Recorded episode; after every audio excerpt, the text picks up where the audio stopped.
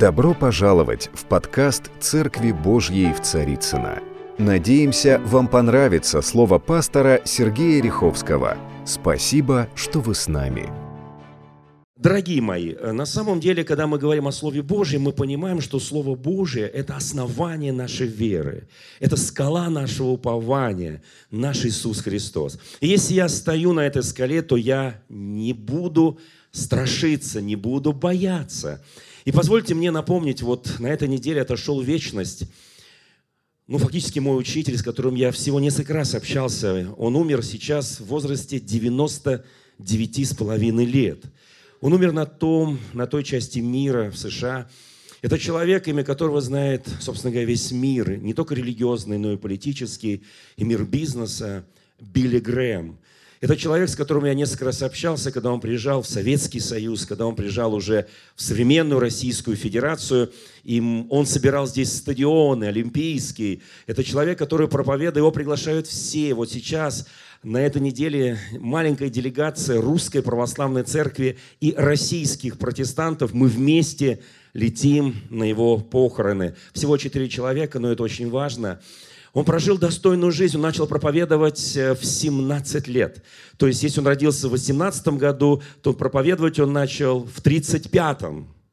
Я не уверен, что здесь есть э, больше, чем 3-4 человека, кто родился в 35-м, когда он начал проповедовать.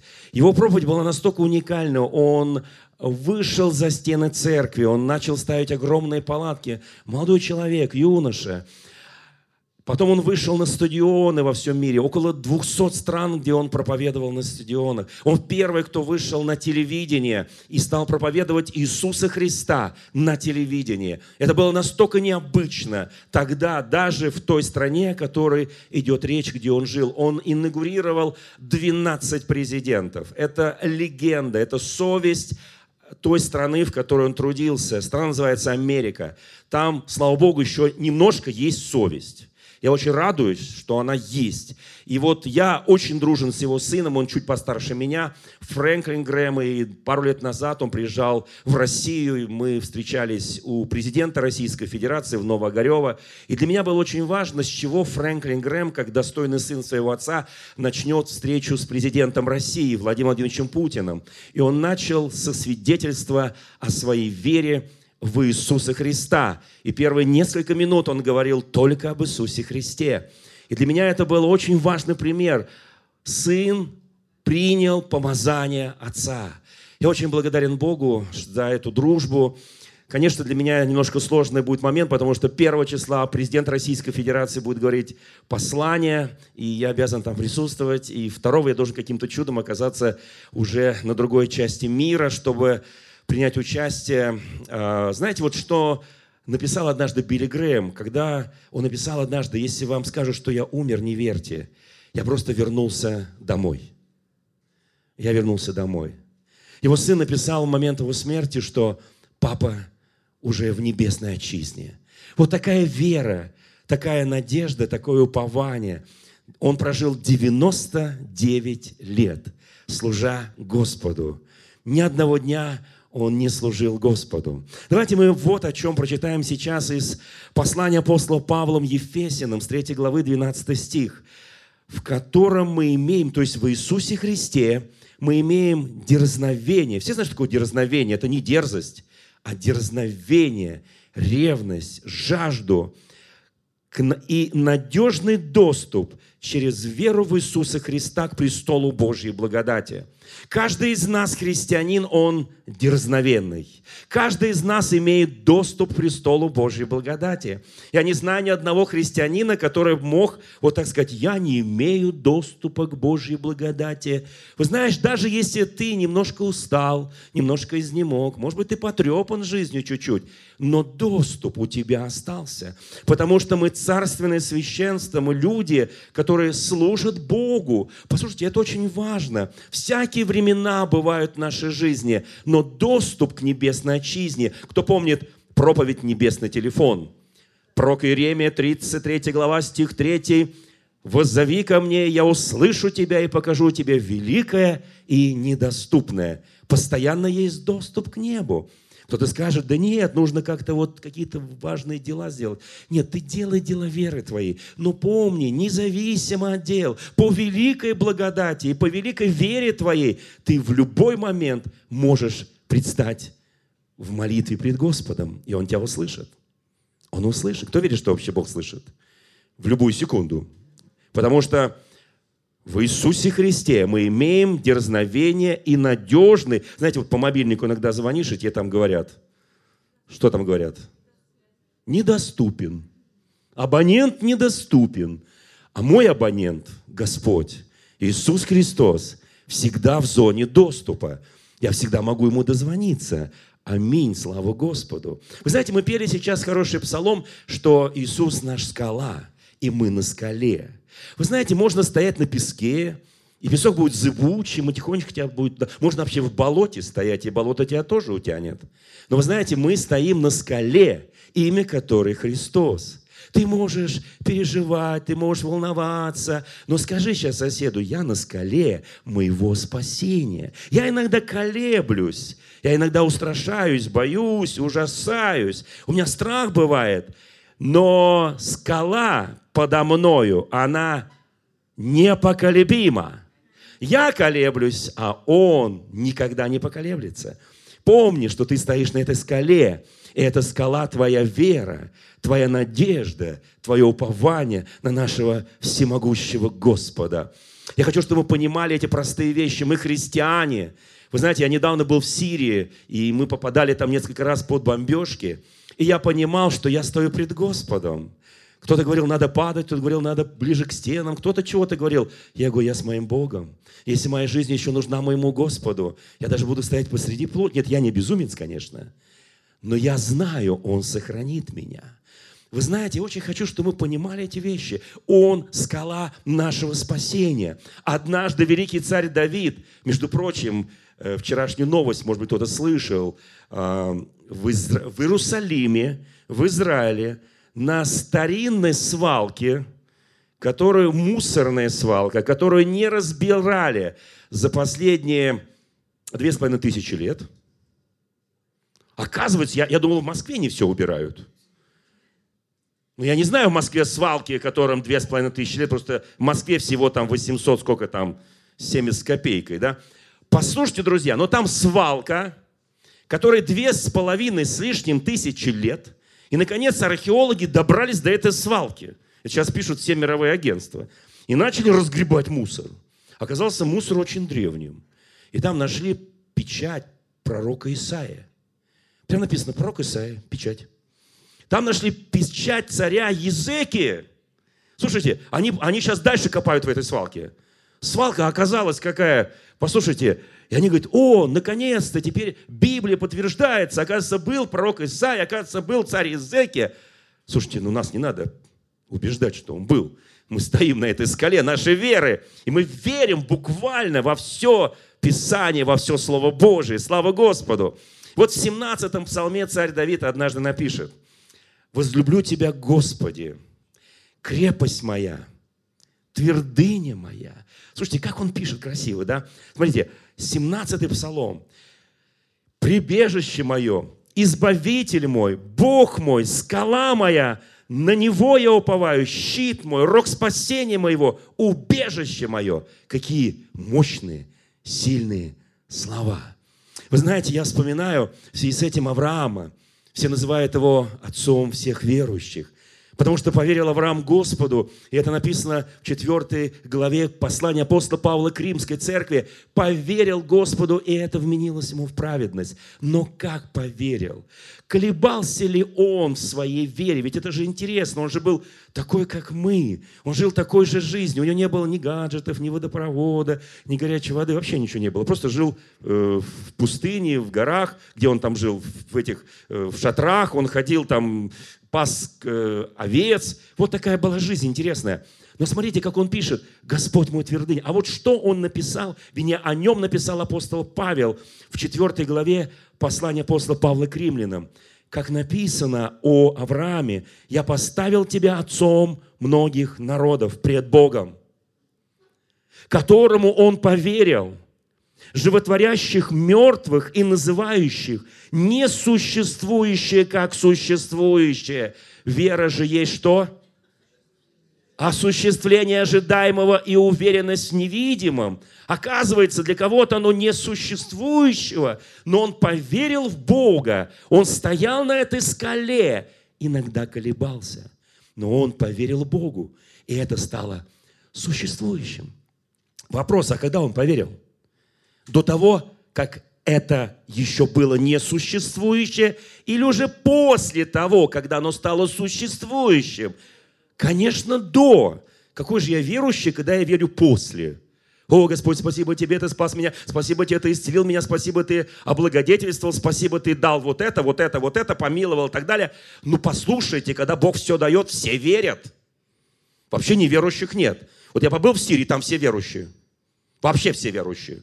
Когда у тебя летают пули, мины и прочее, ну, ты сразу становишься верующим. Вы знаете, я могу сказать, что Он это сделал до того, Поверил в Бога, Богу, не просто в Бога, а Богу, когда еще ничего не было. Слава тебе, Господи. Смотрите, что написано дальше. Он сверх надежды. Поверил с надеждой. Какие выражения красивые. Сверх надежды. У кого есть вера сверх надежды? Ты поверил сверх надежды. Надежды уже нету, но ты веришь. Надежды нету, но ты веришь.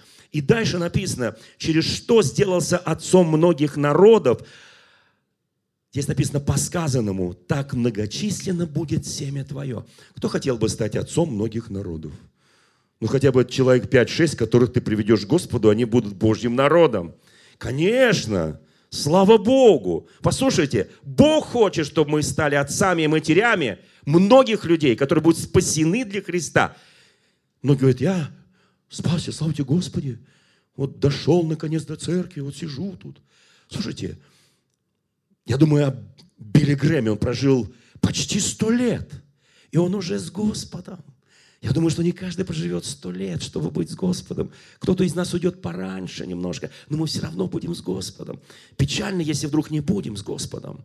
И здесь написано, и не изнемогши в вере, Слово написано, не изнемогший в вере. То есть, другими словами, он изнемогал иногда. Он стоял на этой скале своей веры, на скале по имени Господь, и иногда колебался. Мы знаем эти колебания, мы читали об этих колебаниях, они написаны, когда он смеялся просто, когда Сара смеялась и говорит, Бог меня рассмешил, у меня, видите ли, будет сын в 90 лет. Спасибо тебе, Господи. Вы знаете, что нельзя было раньше сделать? Нельзя. Вы знаете, когда имеешь с Богом дело, на самом деле это очень интересно. И написано, не изнемогший в вере, он не помышлял. Написано, не помышлял, что тело его почти столетнего. Не помышлял. То есть, вот если помышлял бы, все, значит, не колебался.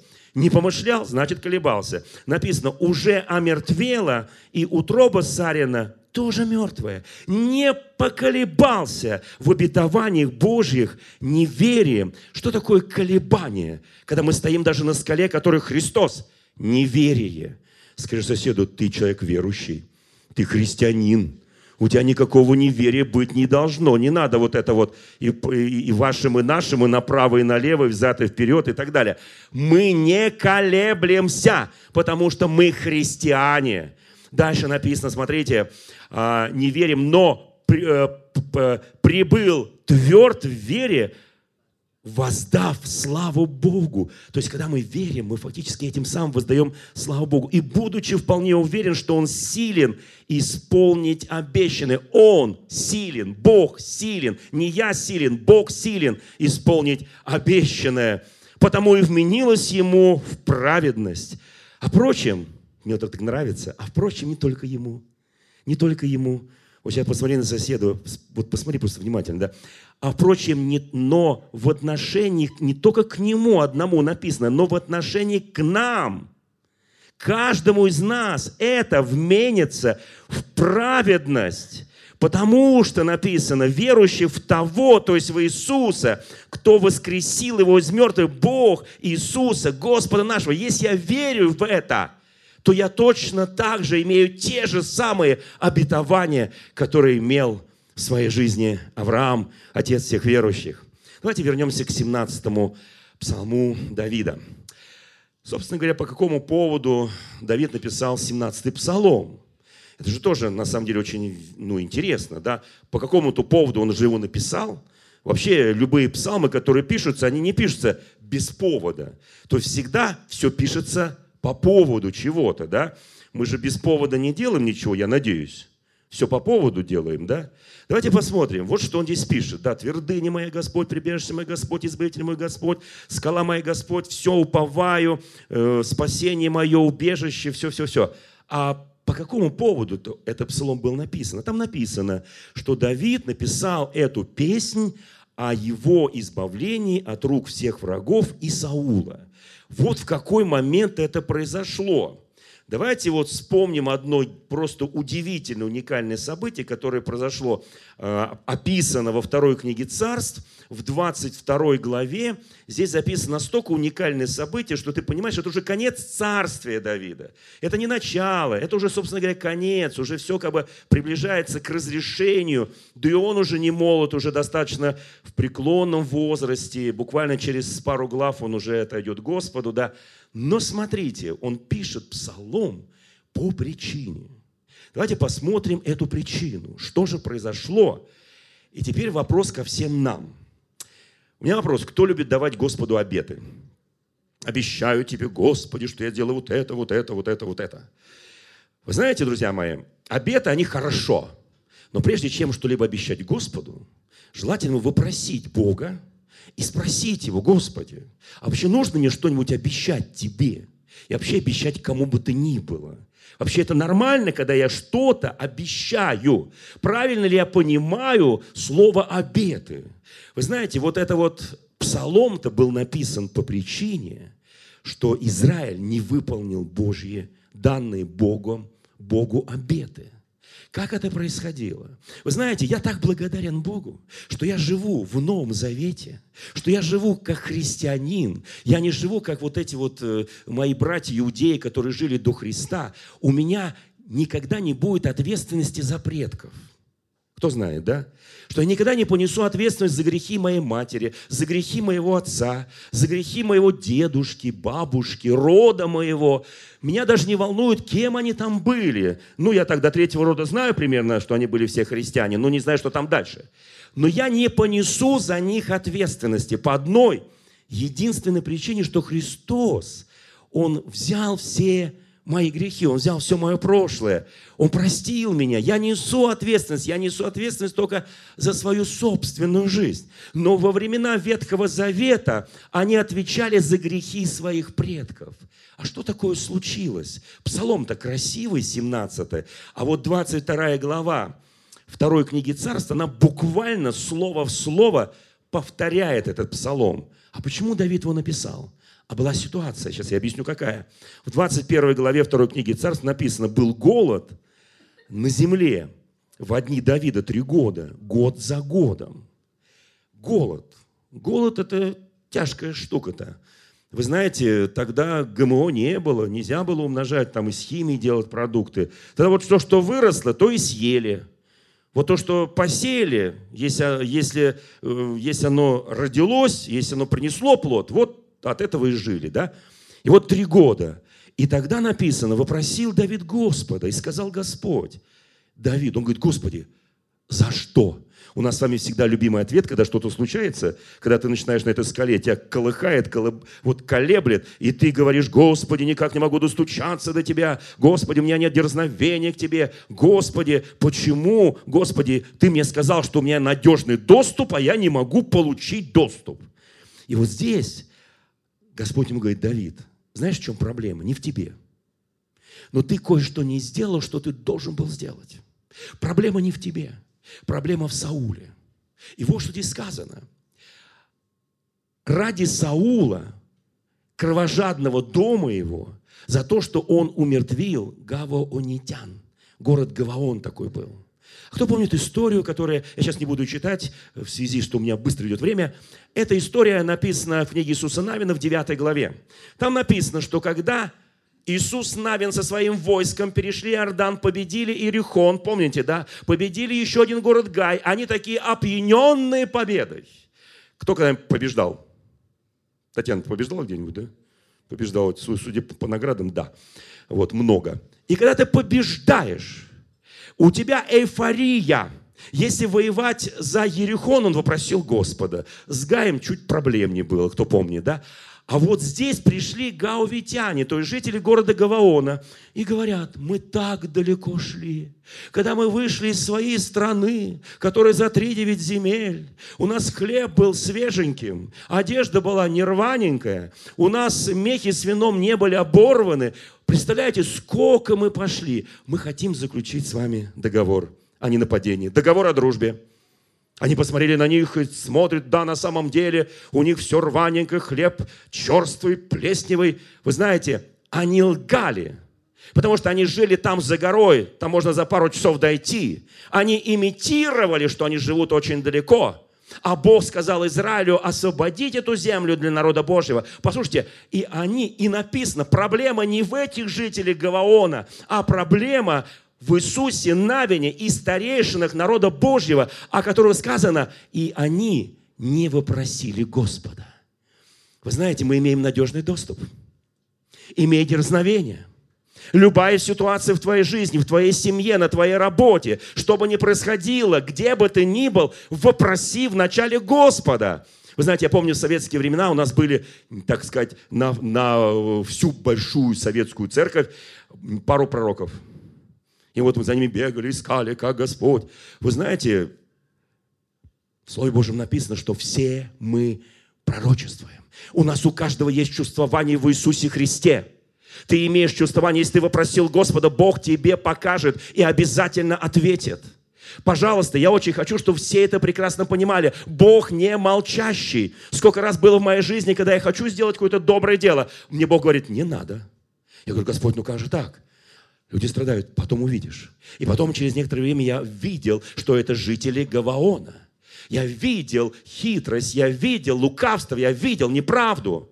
Сколько раз такое было, что Господь меня побуждал а я говорю, Господи, что-то мои глаза как-то вот несуществующие. Бог говорит, да существующее, начинай делать. Как часто Он открывал нам духовные, глубинные вещи, а мы на них реагировали неправильно. Иисус Христос в Евангелии от Анны говорит, знаете, почему вы меня не слушаете? Не слушаетесь, потому что вы слова, которые я говорю, не понимаете. Чтобы нам понимать слова Божьи, нам нужно активно читать Библию. У нас с вами, дорогие мои, год – прочтение Библии и год исполнения Библии. Не только мы читаем, почитал, и вот я почитал, галочку поставил.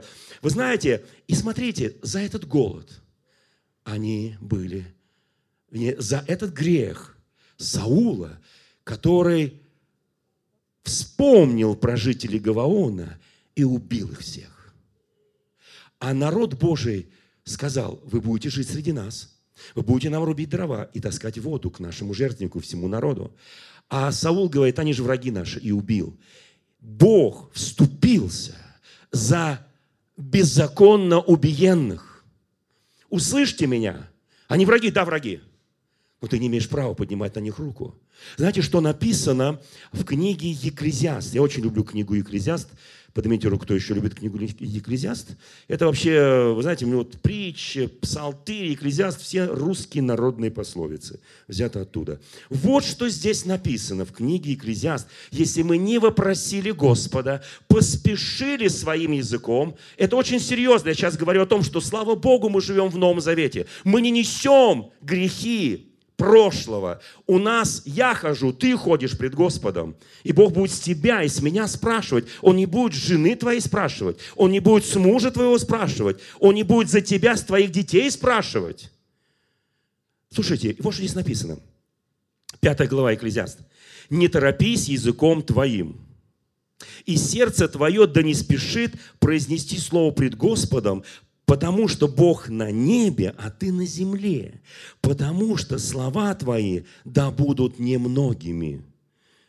Все сразу посмотрели на, на меня, на проповедника, и говорят, ты сегодня так много говоришь. Что это, проповедь, это проповедь. Я обязан говорить. Но когда ты принимаешь решение, первое, вопроси Господа. Второе, не торопись языком. Третье, услышь Бога, почувствуй его в сердце, чтобы он отвратил тебя от неправильных решений, ибо, или подтолкнул тебя к правильным решениям. Дальше сказано, ибо как сновидения бывают при множестве забот, ну приснилось же мне сегодня. Бывают какие-то такие сны, ты о боже, слава Богу, что проснулся. А бывают сны, как божественное откровение. Различай эти вещи. Дальше написано, так голос глупого при, познается при множестве слов. Бог называет людей, которые много говорят и не исполняют того, что говорят, глупыми. Когда даешь обед Богу, то немедли исполнить его, потому что он не благоволит глупым, что обещал, то исполни. Лучше тебе не обещать, нежели, не, э, нежели обещать и не исполнить. Не позволяй устам твоим вводить в грех плоть твою собственную и говоря, не говори пред ангелом Божьим, это ошибка. Ну, поторопился – вы знаете, чем закончилась история, почему Давид написал этот псалом? Что Бог твердыня моя, рог спасения моего, не поколеблюсь, я буду стоять твердо на основании моего Господа, Он избавитель, пока Он не отдал детей Саула, который уничтожил жителей Гаваона, нарушив обет пред Господом. Написано, даже если злом обещай, исполни. Нарушив обет пред Господом, эти жители – они были уничтожены кровожадным Саулом. И Давиду пришлось отдать его сыновей на убиение. Кровь смывает такие вещи. Я так благодарен Господу, Иисусу Христу, который за меня зашел на крест Голговский который заплатил колоссальную цену, цену своей жизни. Он пролил свою святую, драгоценную кровь, чтобы я, ты, мы были спасены. Нам не нужно сегодня отдавать что-то, как Давид отдал сыновей Саула, чтобы гаветяне их умертвили. Тебе не нужно ничего делать, потому что Он вошел на крест. Он вошел на Голгофу, чтобы дать тебе и мне жизнь вечную. Мы имеем сегодня дерзновение, ревность к нашему Господу. Послушайте, это очень важный момент. Мы сегодня имеем свободный доступ к престолу Божьей благодати. Цени это. Вы знаете, я очень хочу, чтобы в нашей церкви была особая дружба, особое семейное отношение. Я очень хочу, чтобы наши домашние церкви, домашние группы, они жили благословенной духовной жизнью. Братья и сестры, давайте будем еще глубже общаться друг с другом. У нас, у нас в нашей церкви много домашних групп, чтобы созваниваться, говорить, помолись за меня. Я нуждаюсь в слове от Господа. Я молюсь, как-то не слышу, подо мной все колеблется. Не под тобой колеблется, ты колеблешься. Скала никогда не может колеб колебаться. Скажи, я стою на этой горе, на этой скале, это твердыня моей веры, не поколеблюсь. Но если ты колеблешься, как колебался Авраам, как колебался Давид, как колебались многие святые – Скажи, позвони брату, позвони сестре, молись за меня, чтобы Бог мне открыл, чтобы Бог мне открыл. Я не хочу давать обета никакие, я не хочу делать глупых заявлений, ибо ты называешь того, кто обещает, не исполняешь глупцом. Я не хочу быть глупцом, я хочу быть святым пред тобой, Господи. Слушайте, друзья мои, я хочу, как написано в 17 главе пророка Исаия, стих 10, это Ибо ты забыл Бога, спасения твоего, не вспомнил о скале прибежища твоего. Скала прибежища – это особое место. Я не знаю, где твоя скала находится, может быть, в твоей тайной комнате, может быть, в любом месте, где ты находишься. Вы знаете, я общаюсь много с политиками, чиновниками, когда я захожу в эти высокие кабинеты, и там для меня скала Божьего спасения. Я стою на этой скале. Я не боюсь стоять на этой скале. Я знаю, что они знают, что я стою на этой скале. И не я, а они меня просят. Говорит, пастор, помолитесь за нас, пожалуйста. Любой человек просит. Потому что, вы знаете, мы смелые, пока что-то нас не прижало, не придавило. Я очень хочу, чтобы Дух Святой сейчас коснулся нас. Евангелие от Луки, 11 глава, стих 28. Иисус сказал, блаженны, слышащие Слово Божие и соблюдающие Слово Божие. Блажен ты, который слышишь Слово Божие и соблюдаешь Слово Божие. Лука 11 глава, стих 23. «Кто не со мной, говорит Иисус, тот против меня. Кто не собирает со мной, тот расточает». Я очень хочу, чтобы мы не расточили то обилие Божьей благодати, данной нам, ту силу Святого Духа, который дал нам Господь. Послушайте, я смотрю на жизнь Билли Грэма. Я многие годы читал его книги, пока не познакомился с ним. Я увидел обычного человека. Для которого вот каждую секунду говорил слово Иисус. Вот с ним начинаешь на любую тему. Он говорит, Иисус, Господь, спасение, моя скала. Он прожил 99,5 лет. Я желаю всем стоять на этой скале своего спасения, уповать на Господа. Ничего не делай, как сделал Иисус Навин, который не вопросил Господа и подписал кабальный договор. Не делай ничего без молитвы, без того, что ты попросил Господа. Дорогие друзья, спасибо, что были с нами. И до встречи на следующей неделе на подкасте «Церкви Божьей в Царицына.